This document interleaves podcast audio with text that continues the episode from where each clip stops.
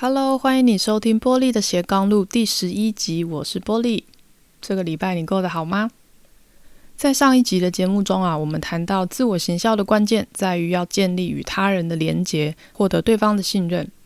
所以除了实际努力把事情确实的做好之外，还要再加上有效的传达，每天可以持续的累积他人对你的好感，那最后呢，才有可能达到让对方理解你、信任你的这个目标。那在建立这个基本的概念、一个心态之后呢，你应该会很好奇说，诶，那有没有一些具体可以执行的实践方法来帮助我们做自我行销啊？所以这一集啊，我们就来聊聊看，有没有哪些具体能够执行的方法呢？准备好了吗？我们就开始喽。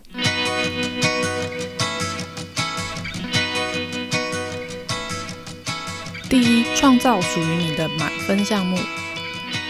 你的专业和工作实力呢，是自我行销的基础。那其他的方法其实都只是放大你原本的优势而已。所以如果没有基本的实力，每天只想着怎么样去讨好别人的话，那就是彻底弄错重点了。想想看，在工作上有没有什么事情是你可以很有自信、大声说这是我的强项？反过来说，当主管在思考说，诶，这件事情应该交给谁来负责比较好的时候，他会不会想到你？如果会的话，那恭喜你，平常一定已经做了足够的累积，让人可以注意到你的优势。那如果没有的话，就要思考看看自己该如何在别人心中建立起这个专业的形象呢？重点在于，与其让人觉得你什么都还 OK，不如建立属于你的一百分项目。从这一点来看的话，职场和学校的逻辑是完全不一样的。在学校啊，你只要每一科都六十分及格，你应该就可以 pass。但如果你的科目之间的表现相差很大，哦，例如说某些科目考八九十分，某些科目却不及格，那你就一定会被要求要加强这些不及格科目的表现。在老师眼中啊，这些成绩单上的分数落差很大的同学，可能还比不上每科都刚好及格的这种安全牌的学生。所以，我们就在学校教育体制的训练之下，逐渐养成希望自己可以均衡发展的习惯。但是每个人的人格特质都是不一样的啊，怎么可能让你所有的领域都可以均衡发展呢？所以啊，当你来到职场的时候，如果你想让自己可以均衡发展，继续打这种什么都还 OK 的安全牌，其实就等于是丧失了你个人的特色。而在职场上没有特色，存在感低，其实是非常危险的一件事情。因为当公司不清楚你的价值所在，那如果在遇到经营状况需要调整的时候，你很有可能就会是优先被取代的那一群人之一。之前我在科技业服务的时候啊，原本是做业务，那时候负责开发国外的市场，可是一直经营的算是不上不下，业绩不会很差，可是也不会是最好的，就感觉一直找不到一个属于我自己的那个定位。直到我后来转调产品部门，负责去做新产品的开发，才启发了我对于专案管理的兴趣。那个时候在做专案企划的时候啊，很轻松就可以进入一个心流的状态。那做出来的成果也受到公司其他部门的同仁的称赞。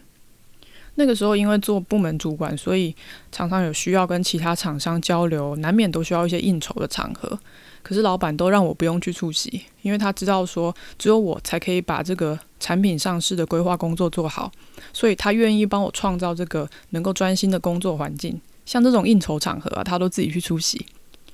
那个时候我才明白说，原来找到属于自己的满分项目，不仅是最有效的自我行销，其实也能让你拥有自己选择自己想做的工作的自由。我能够把时间和精力专注地投入在你自己拿手，而且也充满热忱的项目上。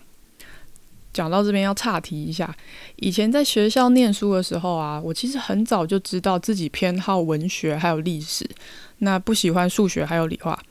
可是，在那种既有体制的规范之下，我被迫要花很多时间去补救这一些自己比较差的科目，就常常要去补数学啊、补理化啊，然后好像差一分打一下啊。那个时候还有体罚嘛，就一想到数学跟理化就觉得很头痛，然后就觉得自己好像这些科目永远都读不好。现在回头再想一想啊，如果那些时间都可以被花在文学和历史，就是我原本就擅长又很有兴趣的领域上，那该是多多幸福的一件事情啊！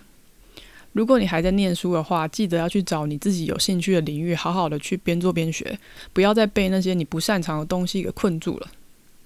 所以再次强调，与其让人觉得你什么都还 OK，还不如建立一个属于你的一百分项目。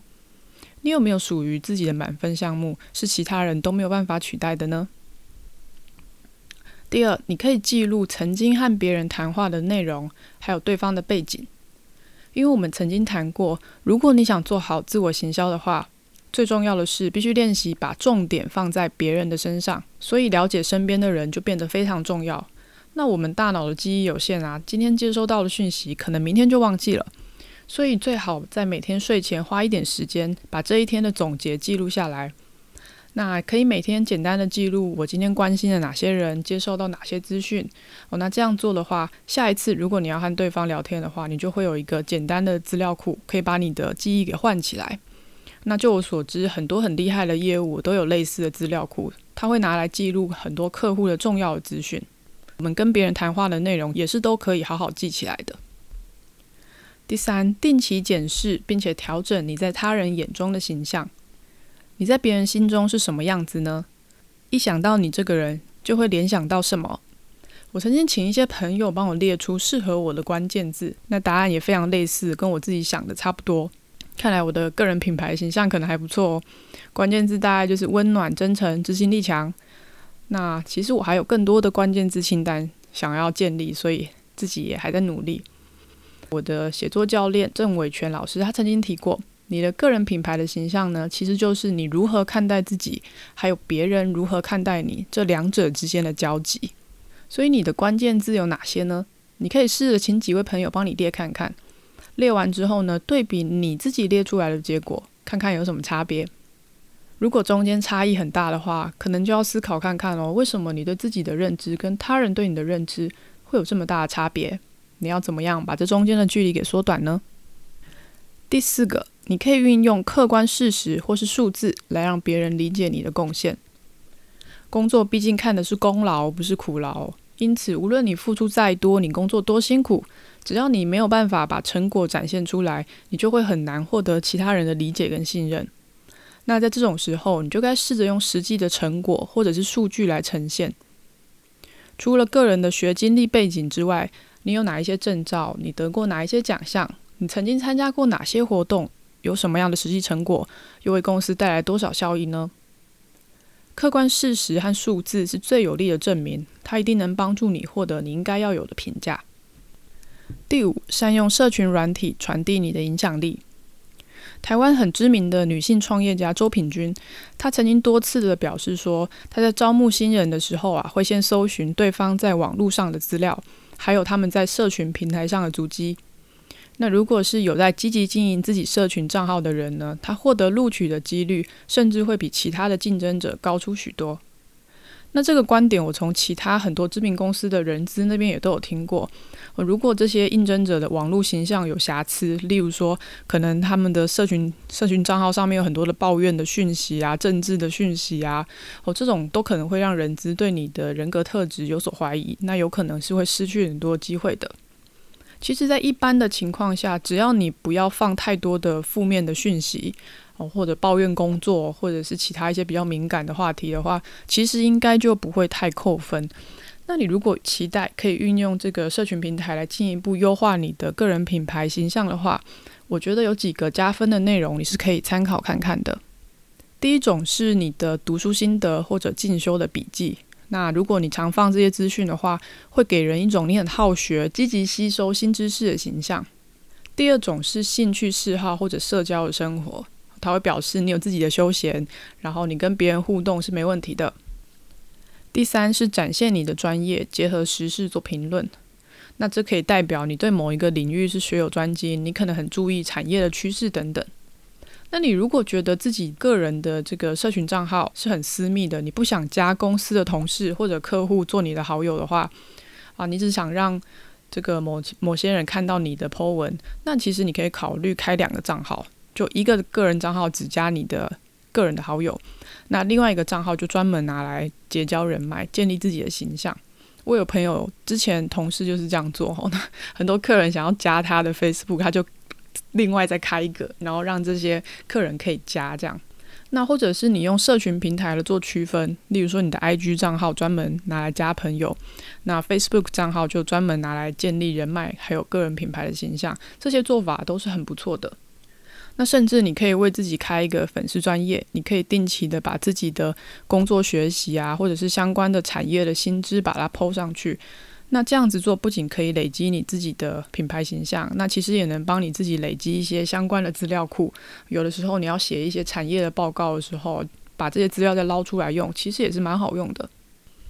除了自己的社群账号的经营，我也时常鼓励一些年轻的朋友要写部落格哦，因为对于内向的人来说，文字往往是更容易展现你自己能力的一个武器哦。那如果你愿意露脸的话，那当然录影片是更好的选择啊。我现在大家都喜欢看影片，那如果你觉得自己声音蛮好听的话，你可以录这个声音的节目，录 Podcast 也是一个很棒的选项。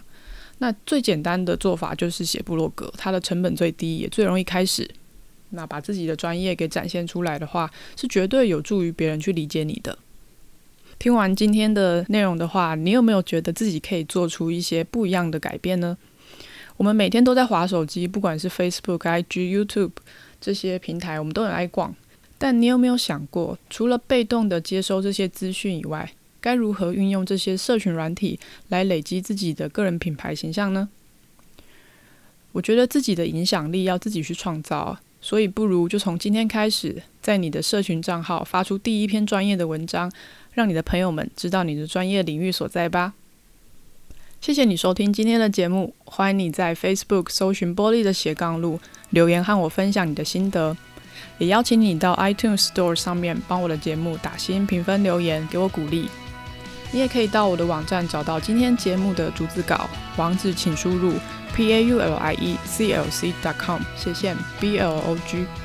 玻璃的斜杠路，我们就下个星期见喽，拜拜。